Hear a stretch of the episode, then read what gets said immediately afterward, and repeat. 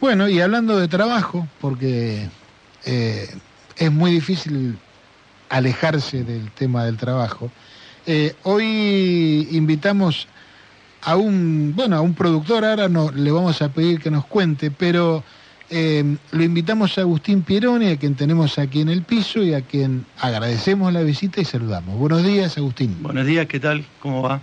Bueno, muy bien, agradecido de que estés acá, un gusto realmente. Gracias, igualmente sabemos que vos integrás eh, la, cadena productiva que tiene que ver con los frutihortícolas.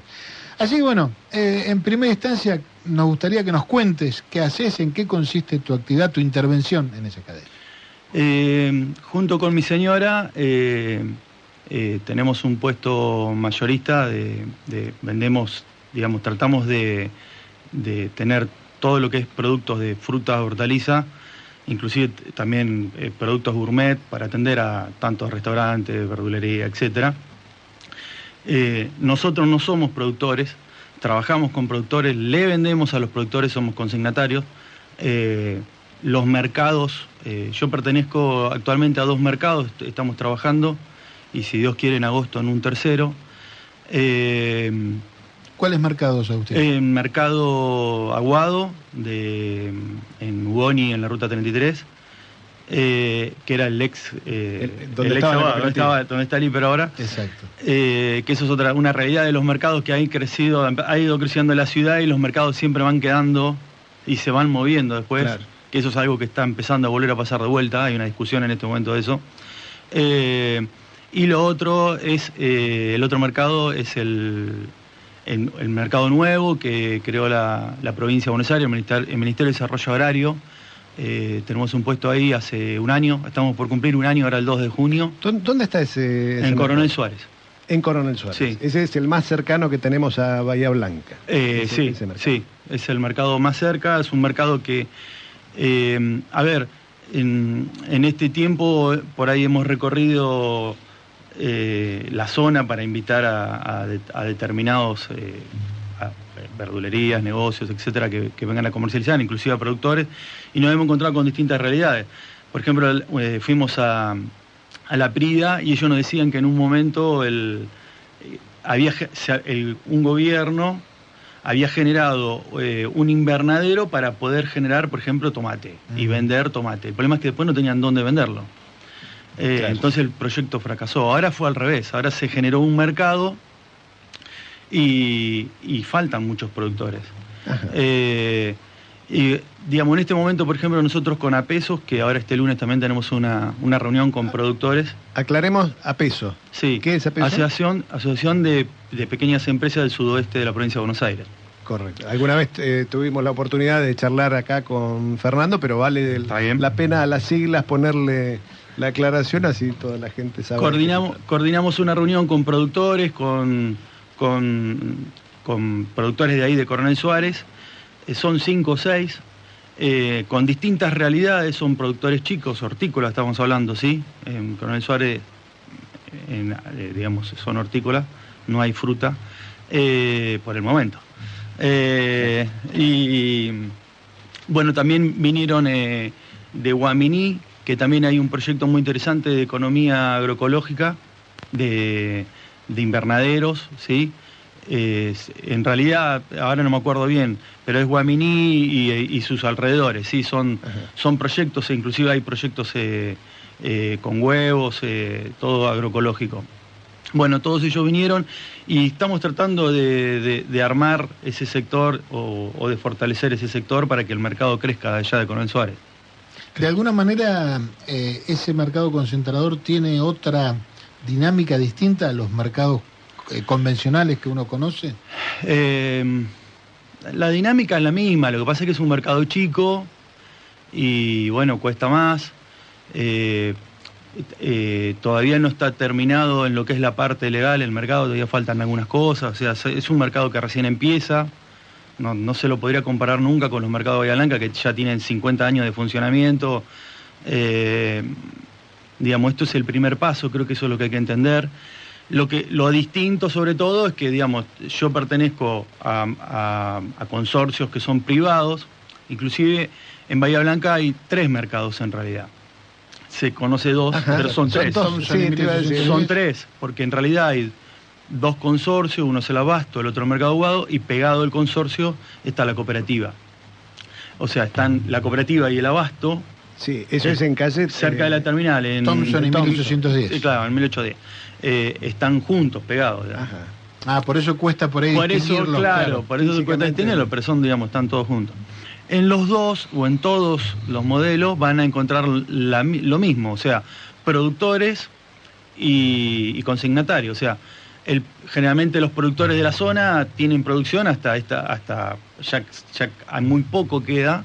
Entonces, bueno, eh, no, digamos, hay que buscar, los se busca eh, lechuga, por ejemplo, en este momento empieza a faltar lechuga, hay que ir a buscar la Santa Fe, hay que ir a buscarla, o el famoso tomate ahora que vale un montón. Bueno, el tomate viene casi todo de Corriente o de Mendoza en este momento, todavía no arrancó Salta, eh, digamos, entonces, bueno, se cortó la, producción local y esto hace que los precios sean muy caros. Claro, digamos que la mercadería que ustedes trabajan es altamente estacional. Sí, eh, totalmente. Y eso es inevitable. Sí. Ahora, la pregunta que yo si fuera oyente te haría, ¿por qué está tan cara la verdura? Eh, a ver, em, yo no... Eh, primero habría que ver qué es caro, ¿no? Eh, comparado con qué. Con el sueldo. Claro, bueno, lo pasa es que los sueldos están, yo creo que el problema es que los sueldos están muy bajos. no sé si es que está cara la mercadería, pero bueno, sí podemos hablar de lo del tomate, por ejemplo, que es un, ejemplo de ahora. Em, eh, muchas veces, eh, vamos a decir, la, gente, los medios, a veces eh, generalmente cuando se habla de inflación, por ejemplo, yo estaba mirando el otro día, primero el tomate con, no sé, 80%. Que es un error técnico grueso eso. Digamos. y malintencionado. Es más, yo creo que no se tendría ni que medir dentro de la inflación. Pero bueno, yo no, soy economista. pero es una discusión con amigos economistas de de que es algo que no se tendría que medir. Eh, ¿Por qué? ¿Cuál es mi fundamento con esto? Digamos, que todo esto tiene que ver con la estación y con el tiempo, ¿sí? Eh, en estamos viviendo un momento que es cambio de estación, eh, que viene con mucho calor, entonces complicó mucho la producción del norte y complicó mucho la producción local. O sea, hizo que las plantas, digamos, terminen antes, o tarden en empezar, o se tenga que volver a replantar por ejemplo, Santa Fe está atrasado con las lechugas y ese tipo de cosas, porque justamente por el calor. Más eh, que por ahí, bueno, llueve, cae piedra, etc. Pero bueno, este año fue, eh, lo, fuerte fue el tema del calor. Eh, entonces, cuando no se juntan esas temporadas, supongamos ahora que estamos saliendo de la local a la que es parte del norte, Argentina tiene la suerte de tener una producción durante todo el año. Eh, de todo. O sea, otros países en el mundo tienen que importar o dejar de comer. O sea, uno va, yo qué sé, supongo, a Europa y que dejan, dejarán de comer tomate o lo traerán de una región que hace que haga calor o no lo traerán. No, comerán otras cosas, digamos, las comidas son totalmente de estación. Argentina eso eh, en mil kilómetros lo consigue, va a Salta, va a Corriente, se carga y se, se carga para todo el país, que es otra cosa que hay que entender también. Eh, en este momento, eh, el que pone el precio del producto es el mercado central. ¿Por qué? Porque es el que más pide tomate. Porque al tener la, población más grande, es el que más actúa como reguladora. El mercado central, sin estar en Bahía Blanca, te fija el. Igual, igual eh, también está pasando de que antes estaba todo muy centralizado en el mercado central y ahora hay muchos mercados satélites alrededor del mercado central que a veces hace de que, de que los de que esto sea fluctuante también, que no sea tan así. Eh, pero por ahí también explica la disparidad de precios, que a veces es medio incomprensible, ¿no? Porque un kilo de determinada mercadería vale en La Pampa 100 y acá 30 o 160. Sí, tiene que ver, eh, eh, digamos, hay, hay momentos que puede ser la distancia, el flete, el costo del flete, hay momentos, ¿sí? Cuando está muy barato, tiene que ver con eso. Eh, o sea, por ejemplo, cuando nosotros consumimos de acá de la región, no vamos a buscar mercadería al norte, o en, Córdoba, en algunos lugares más frescos. ¿Por qué? Porque es más caro, porque hay, que, hay una diferencia de flete. O sea, aparte lo tenemos acá, que bueno, que eso es algo, hoy los escuchaba por la radio, que es algo que hay que apostar acá en esta zona, en el día de mañana, en pensar un polo hortícola como lo tiene La Plata y lo tiene Mar de Plata. digamos, poder conseguir en, casi todo el año, haciendo invernaderos, etcétera, la mayoría de la producción acá. ¿Quién, vos mencionaste varias cosas, voy, voy, por una. Sí. ¿Quién, eh, ustedes tienen un panorama de cómo es el consumo, el mercado básicamente les da esa, esa, mirada, ¿no? Así que, qué es lo que entra, qué es lo que se, vende, eh, de dónde se trae y demás. Pero evidentemente ese mercado no va a ser perfecto y no va a tener eh, cubierta de la mejor manera las necesidades que tenga una población. ¿Hay alguien que planifique? ¿Hay algún nivel de planificación de qué es lo que hace falta, de qué es lo que hay que promover, de qué es lo que no hay que promover porque hay mucho? La verdad que no lo sé, yo creo que no. ¿Si no lo sabes vos? Yo creo que no. yo creo que no. Yo creo que no. O sea, eh, no hay. Eh, esto es algo que también lo hemos hablado con Fernando muchas veces. justamente es eso, hay un montón de cosas para, para pensar y para, para, para analizar. Eh, em, también hay que tener cuidado porque eh, esto es como la sábana corta, ¿no? A veces uno toca de un lado y, o sea, favorece a un sector y perjudica a otro. Claro. Y son todos puestos de trabajo. Claro. Entonces, eh, em, pero no hay nada planificado, por ejemplo, em, que es algo, digamos, eh, yo tengo contacto con los productores, obviamente, y por ejemplo hay cosas que a mí me interesa, de que, por ejemplo, el tema de cómo consiguen las semillas.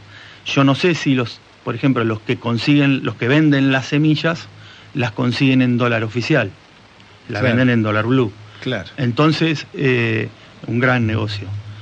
Hay un montón de cosas para analizar desde el principio eh, y tiene que ver con lo que se puede vender. O sea, al productor le encantaría vender en dólar blue como, como muchos, o al dólar, el, digamos, a todo el mundo le gustaría vender a mejor precio. Pero lo, que, lo que hace bajar los precios es la competencia, claro. en este caso. Otra mención que hiciste fue que estaban en dos ferias y que eh, en agosto probablemente... Sí, en, nosotros, en, el mercado del abasto estaríamos ah. eh, eh, abriendo un, Incorporándose al mercado existente.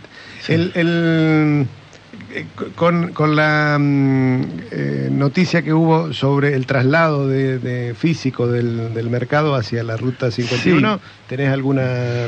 Eh, digamos, no, la verdad que no, no tengo yo información, sé que están, están trabajando en eso,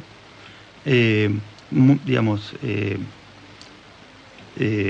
bien qué, en qué estado están, creo que están buscando recursos. Eh, no sé tampoco bien si cuál va a ser la idea. Eh, digamos, bien, creo que por ahora es solamente un, se están, digamos, es algo que yo no sé, la verdad eso tendré que hablar con alguien de la cooperativa. Eh, pero digamos, yo he hablado con algunos de ellos y algunos me dicen que falta mucho, algunos me dicen que ya está, o sea, no, no, no hay, digamos, creo que la gente de la cooperativa les puede decir más. Eh, sí, mi opinión es que el Bahía Blanca tendría que, esto es mi opinión, Bahía Blanca tendría que tener un solo mercado. Como, ¿Por qué? Porque, eh, pero esto es una opinión mía, ¿eh? esto... Sí, sí, vale, no, no, acá... ¿Por qué? Porque de esa manera, primero es más controlable todo, toda la mercadería que ingresa y que sale es más controlable para el Estado para el control cromatológico, eh, de, todo, sí, AFIP, de todo. Segundo, digamos, la, ciudad tendría que tener un control para que todo pase por los mercados, ¿sí? Para que se, para que eh, trazabilidad. Para, claro, para saber de dónde viene la mercadería, para que, eh, o sea, si, se exige la mercadería, pues bueno, digamos que no se empieza a vender por afuera de eso. Y, y tercero, eh, la competencia, que es lo que hace el tema de los precios. O sea, mientras más gente haya, eh, más se compite y es mejor el precio y más eh, es el precio, digamos, más justo. Eh, en cambio, si el mercado es chico y lo manejan solamente dos o tres, el precio puede tender a ser más alto. Está bien. Sí, sí, que de eso tenemos experiencia sobrada. En este rubro es muy difícil, porque la mercadería se pudre a los dos días. Es muy difícil. Es muy, eh, acá sí corre lo de que decía eh, la señora, ¿cómo era? La, eh, Lita de la Lita de la serie. Acá sí corre. Si la gente recorre va a una verdulería y la otra deja de comprar, el precio cae. Se te pudre el tomate. ¿Qué pasa? en este momento, si, no, si se deja de comprar tomate, el que tiene el productor de tomate correntino no le importa porque se lo está vendiendo a Buenos Aires. ¿sí? pero, pero bueno, es una forma de hacer bajar el precio. En esto sí es sí, ¿Vos, hiciste referencia al acopiador de Suárez. Al mercado. Al mercado de Suárez. Concentrador. Sí. El mercado concentrador. Dudé de la palabra. Sí. Eh, ¿Cuál es la historia del mercado del concentrador de Suárez? Porque allí eso, es nuevo. Sí, sí, el mercado lo inauguró eh, el gobernador Kisilov. Eh, digamos, digamos, los beneficios que han traído al mercado, eh, ya lo digo, es nuevo, eh, hay...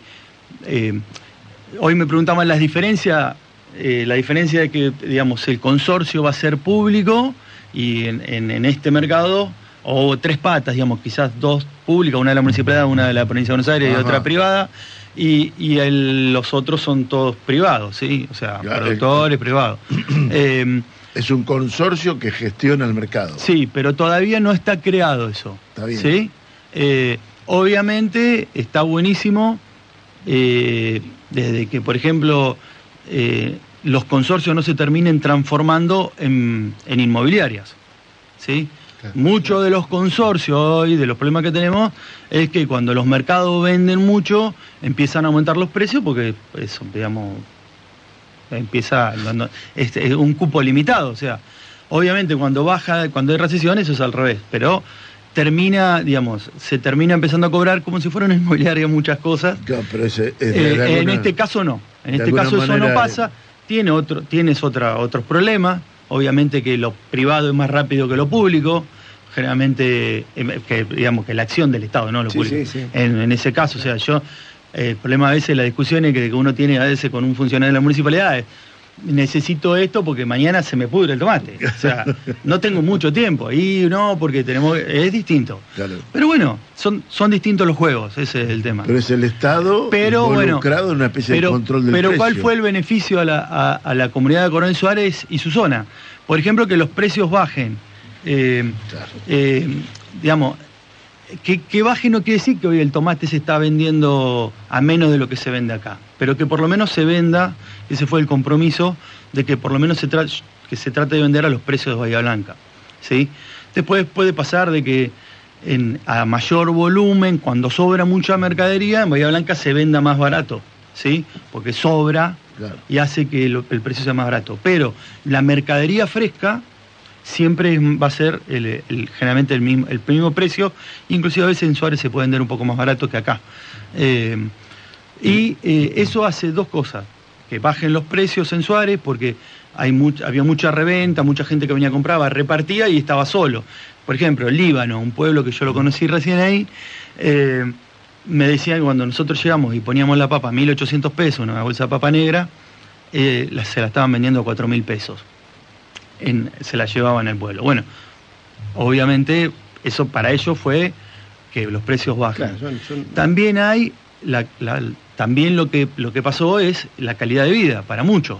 O sea, mi primer cliente es un cliente que me venía a comprar a mí acá en Bahía Blanca, un cliente de Wangelén, siempre lo nombro cuando voy a todos lados. Eh, y bueno, él, él hacía... Era de Wangelén, era de Larralde, no. No, pero es medio la radio. Eh, eh, le falta cantar nada más. Eh, y bueno, él, él hacía tres horas para venir, una hora tardaba en el mercado y tres horas por volver.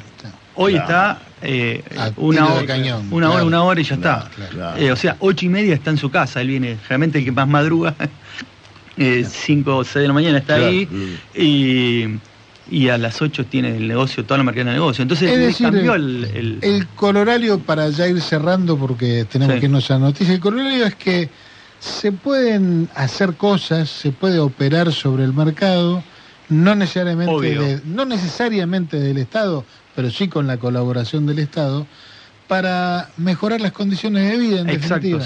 Generar trabajo y bajar los precios. ¿Eh?